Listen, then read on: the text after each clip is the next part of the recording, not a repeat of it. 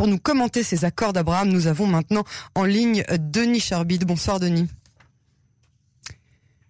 Est-ce que nous avons Denis Charbit en ligne? Vous êtes avec nous? Oui, oui, tout à Bonsoir, fait. Je Denis. Je vous entendais pas, pardonnez-moi. Alors, merci d'être avec nous en cette soirée euh, historique. Vous êtes professeur en sciences politiques à l'Université ouverte d'Israël.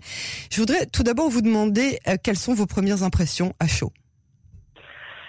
C'est un accord historique, euh, là-dessus c'est absolument incontestable. Ce n'est pas un traité de paix. Ce n'est pas un traité de paix pour une raison très simple, c'est qu'un traité de paix succède à un état de guerre. Il n'y a jamais eu la guerre entre le Bahreïn et Israël, il n'y a jamais eu de guerre entre les Émirats arabes unis et Israël, donc il faut rectifier.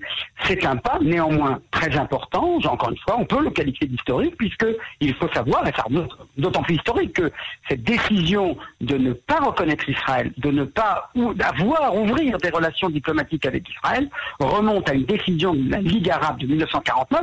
Il faut d'ailleurs dire à cet égard que ni le Bahreïn ni les Émirats arabes unis n'existaient à l'époque. C'était encore à l'époque des colonies britanniques, des dépendances britanniques. Ces deux pays sont sont devenus indépendants au début des années 70 avec le retrait britannique de, de la presqu'île arabe. Euh, c'est comme ça que les Britanniques ont achevé, je dirais, leur, leur empire colonial dans cette région du monde. Et, euh, eh bien tout simplement, le Bahreïn et les Émirats arabes unis ont accepté, bien entendu, les décisions de la Ligue arabe lorsqu'ils se, ils ont été créés. Euh, et donc, depuis leur création, ils n'ont pas cru bon, bien évidemment, euh, fidèles donc à la décision de la Ligue arabe, de reconnaître euh, Israël et d'avoir des relations diplomatique. Alors bien sûr, tout a changé avec les accords d'Oslo, quand bien même ils n'ont pas été appliqués, quand bien même on estime que ça n'a pas été la bonne stratégie. Qu'importe, il y a quelque chose de neuf qui s'est fait, qui s'est créé en 1993, c'est que on a commencé à avoir, à nouer des relations avec des pays arabes, estimant que le fait même de reconnaître l'Organisation de libération de la Palestine pour négocier euh, la fin de l'occupation israélienne était suffisant pour pouvoir euh, euh, nouer des relations. Alors ce n'est pas encore des relations diplomatiques, seule la Jordanie l'a fait un an plus tard, euh, et bien entendu 15 ans avant, après l'Égypte qui avait fait qui avait fait la paix elle en 1978. Mais donc de 1994 après le traité de paix avec la Jordanie jusqu'à aujourd'hui, il n'y avait certes pas d'accord de, de, normalisation, mais des relations officielles. Et il faut bien dire que les Émirats arabes unis, le Bahreïn également, et surtout, je dirais, l'Arabie saoudite, ont commencé progressivement. Ça a pris du temps, ça s'est pas fait tout de suite. Je pense que là, le rôle de l'Iran a été un catalyseur, euh, je dirais, euh, qui a favorisé d'une certaine on pourrait presque dire paradoxalement que si aujourd'hui il y a cet accord euh, historique, c'est parce que l'Iran a voulu se nucléariser, que cette nucléarisation de l'Iran menaçait Israël bien sûr d'un côté, mais également les Émirats, l'Arabie Saoudite, le Bahreïn et l'Oman, etc., et d'autres pays de cette région hein, qui sont voisins de l'Iran. Et donc du coup, ça a créé les conditions euh, historiques, les conditions politiques, stratégiques militaire objective pour que euh, ces relations euh, on va dire, discrète, officieuse, cette coopération, eh bien, euh, devienne quelque chose de plus tangible. Et là, on arrive au dernier mois, c'est-à-dire le, le plan de paix de Trump, la campagne électorale de Trump et sa capacité, il faut bien le reconnaître, d'inciter et les Émirats et le Bahreïn à, euh, à engager un, un, processus qui soit cette fois-ci à la découverte. Et on voit le résultat. Et c'est important, et je ne, je ne négligerai pas l'importance de, de, de, de l'événement parce que euh, deux pays du monde arabe, alors des petits pays, hein, là-dessus c'est pas là le là pour le coup il faut reconnaître qu'il s'agit de petits pays d'un million d'habitants. Euh, aux Émirats il y a peut-être 10 millions, mais là 80% d'entre eux sont des étrangers, ce sont pas des, gens euh, du, du, du, cru, de souche comme on dit.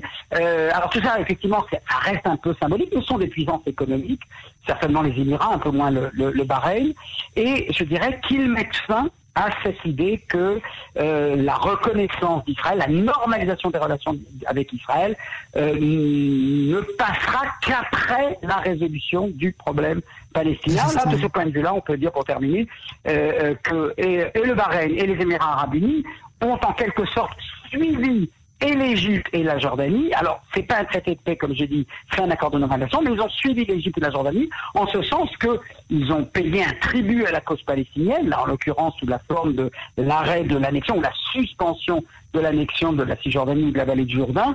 Mais en revanche, euh, ça, ça reprend un peu la même idée que les intérêts nationaux priment on donne, euh, euh, comment dire, symboliquement une contribution aux Palestiniens, mais on ne conditionne plus, ni l'Égypte l'a fait, ni la Jordanie l'a fait, et aujourd'hui, ces deux pays-là, quand bien même c'était pas des pays en guerre, ces deux pays-là déclarent aujourd'hui, on peut avoir des relations avec Israël, on va continuer d'exiger, de demander officiellement, ouvertement qu'Israël euh, règle le problème avec les Palestiniens, mais ce n'est plus une condition pour normaliser les relations avec Israël. Et en ce sens, ça c'est clairement, clairement historique, puisque ça remonte à 1948. Les seuls pays qui avaient trahi cette ligne, si j'ose dire, entre guillemets, c'était la Jordanie et l'Égypte, mais c'était des pays qui étaient en état de guerre et qui ont voulu mettre fin à la guerre. Là, c'était pas des pays en guerre, mais qui ont estimé qu'aujourd'hui, au vu de la puissance d'Israël régionale, euh, nucléaire, militaire, technologique, économique, eh bien, euh, il vaut mieux pour leurs intérêts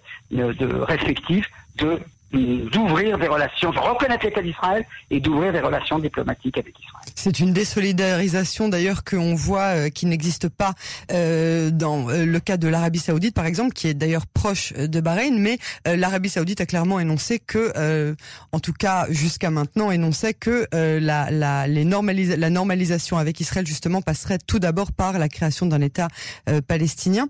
Vous parliez tout à l'heure des Iraniens on a entendu le président Trump pendant sa conférence de presse qui a précédé la signature des accords euh, lancer un message. Est-ce que c'est vraiment une invitation à la paix qu'a envoyé Donald Trump aux Iraniens? Il en est capable, à mon humble avis, parce qu'on l'a déjà vu euh, sérieux quand il s'est agi de rencontrer le président nord-coréen euh, Kim Jong-un. Est-ce que vous pensez qu'il est capable aujourd'hui de lancer un réel appel de paix aux Iraniens? Bah, euh, Trump l'a déjà fait. Vous savez, contrairement à ce que l'on dit, lorsqu'il a rompu le, fameux euh, accord de, des puissances occidentales avec l'Iran, il n'a pas dit euh, je romps l'accord et c'est terminé. Il a dit je romps l'accord en vue de renégocier un accord avec les Iraniens. Et faut bien reconnaître que cette stratégie-là n'a pas été payante. Les Iraniens ont, pris acte de la rupture de l'accord. Euh, qu'est-ce qu'ils ont fait? C'est pas clair. Est-ce qu'ils ont repris leur programme nucléaire? C'est pas clair. Il y a une chose qui est sûre, c'est qu'ils ne sont pas venus à la table de négociation à laquelle Trump les avait appelés. Donc Trump, je dirais, là, il est dans la continuité de ce qu'il avait déclaré il y a un an, c'est-à-dire là, euh, on peut dire de certaine manière, cet accord, c'est une manière de rompre de faire rompre en tout cas les pays arabes avec leur engagement antérieur, et il renouvelle en disant, mais vous aussi les Iraniens, vous êtes invités à renégocier votre attitude vis-à-vis d'Israël, à renégocier votre attitude vis-à-vis du programme nucléaire iranien. Est-ce que c'est sérieux? Est-ce que c'est crédible? Non, je ne crois pas. Enfin, je, veux dire par là quand je dis c'est sérieux, je, je, je, ça paraît réel. ce n'est pas sérieux de penser, mais encore que on peut jamais dire. C'est ça, avec Trump, on peut jamais dire jamais, ouais. Voilà, c'est ça. Mais en même temps, je vois là, il ne s'agit pas de Trump. Il s'agit de est-ce que les Iraniens vont euh, relever le défi et dire, bah, écoutez, euh, allez, après ces deux accords-là, après l'abrogation de l'accord nucléaire, nous venons à table j'ai quelques raisons de penser qu'ils attendront le mois de novembre. Vous voyez, je viens à la limite de ne pas l'exclure dans le cadre de notre notre analyse, euh, mais c'est pas, ils, ne feront pas ce cadeau-là à Trump avant le mois de novembre, ça c'est clair. Donc, euh, euh, parce que incontestablement, aujourd'hui, Trump marque un bon point sur le plan euh, diplomatique. Est-ce que ça va lui faire avoir des électeurs? Non, parce qu'on sait bien qu'aux États-Unis, la politique étrangère n'a pas, une, importance considérable au point de faire changer euh, euh, les gens de, de, de, leur, enfin, leur, intention de vote, comme on dit. Mais incontestablement, euh, là où Biden aurait peut-être souhaité lors des débats qui vont avoir lieu au mois de, septembre et octobre dire votre politique étrangère est un échec total, bah, Trump pourra dire ah bah désolé, voilà. c'est beaucoup mieux que Obama, puisque voilà, moi j'ai un accord en bonne et due forme. J'avais des intentions. Euh, Obama en avait, lui ça n'a rien donné, moi ça a donné euh, un accord. Donc là, incontestablement, c'est un bon point dans la campagne électorale. Mais encore une fois, je ne suis pas sûr que ça déplace les foules parce que, en général, que ce soit en France, en Israël ou ailleurs, les considérations de politique étrangère ne jouent pas un rôle considérable à côté des problèmes économiques, des problèmes du travail et des problèmes intérieurs. Denis Charbit, avec les quelques minutes qui nous restent, et malheureusement c'est passionnant, mais il ne nous en reste pas beaucoup, je voudrais vous poser une question qui me chiffonne depuis un certain temps au niveau purement protocolaire.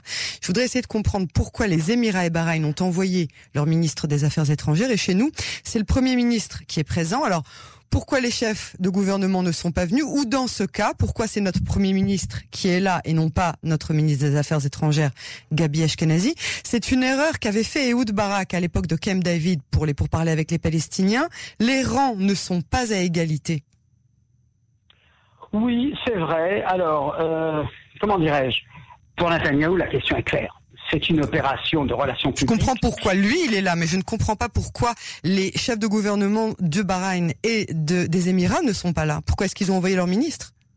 Alors, je pense que c'est une manière, enfin, on peut l'interpréter. Je ne sais pas s'ils ont donné des explications officielles à, à, cette, à cette décision-là, mais la raison la plus probable, c'est de dire que d'un côté, on se félicite, euh, qu'en général, il faut bien comprendre, hein, en général, les traités de ce type sont signés par les ministres des Affaires étrangères. Oui. Encore une fois, ce n'est pas un traité de paix, c'est une reconnaissance diplomatique. Ça relève.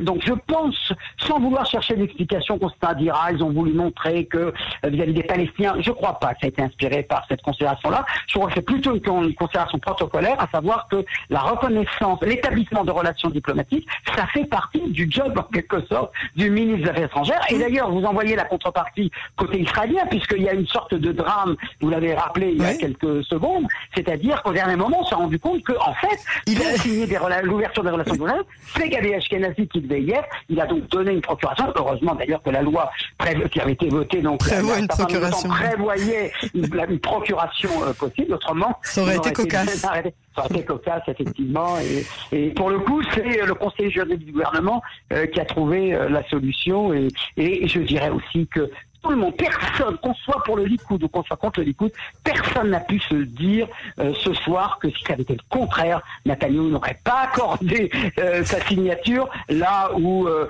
euh, Ashkenazi, qui a été lamentablement mis de côté, marginalisé, comme s'il n'existait pas, il été prévenu de rien, il a joué grand seigneur, il a joué les intérêts d'Israël en général. Avant ses intérêts personnels. Voilà, avant les intérêts politiques, parce que humilié, il l'a été. On verra comment Netanyahou saura lui manifester de la gratitude vis-à-vis de ce geste qui, pour le coup, nous a fait sortir de la politique politicienne et nous a mis devant voilà, une attitude Quelque chose de plus global. Voilà, de plus général et de plus solennel.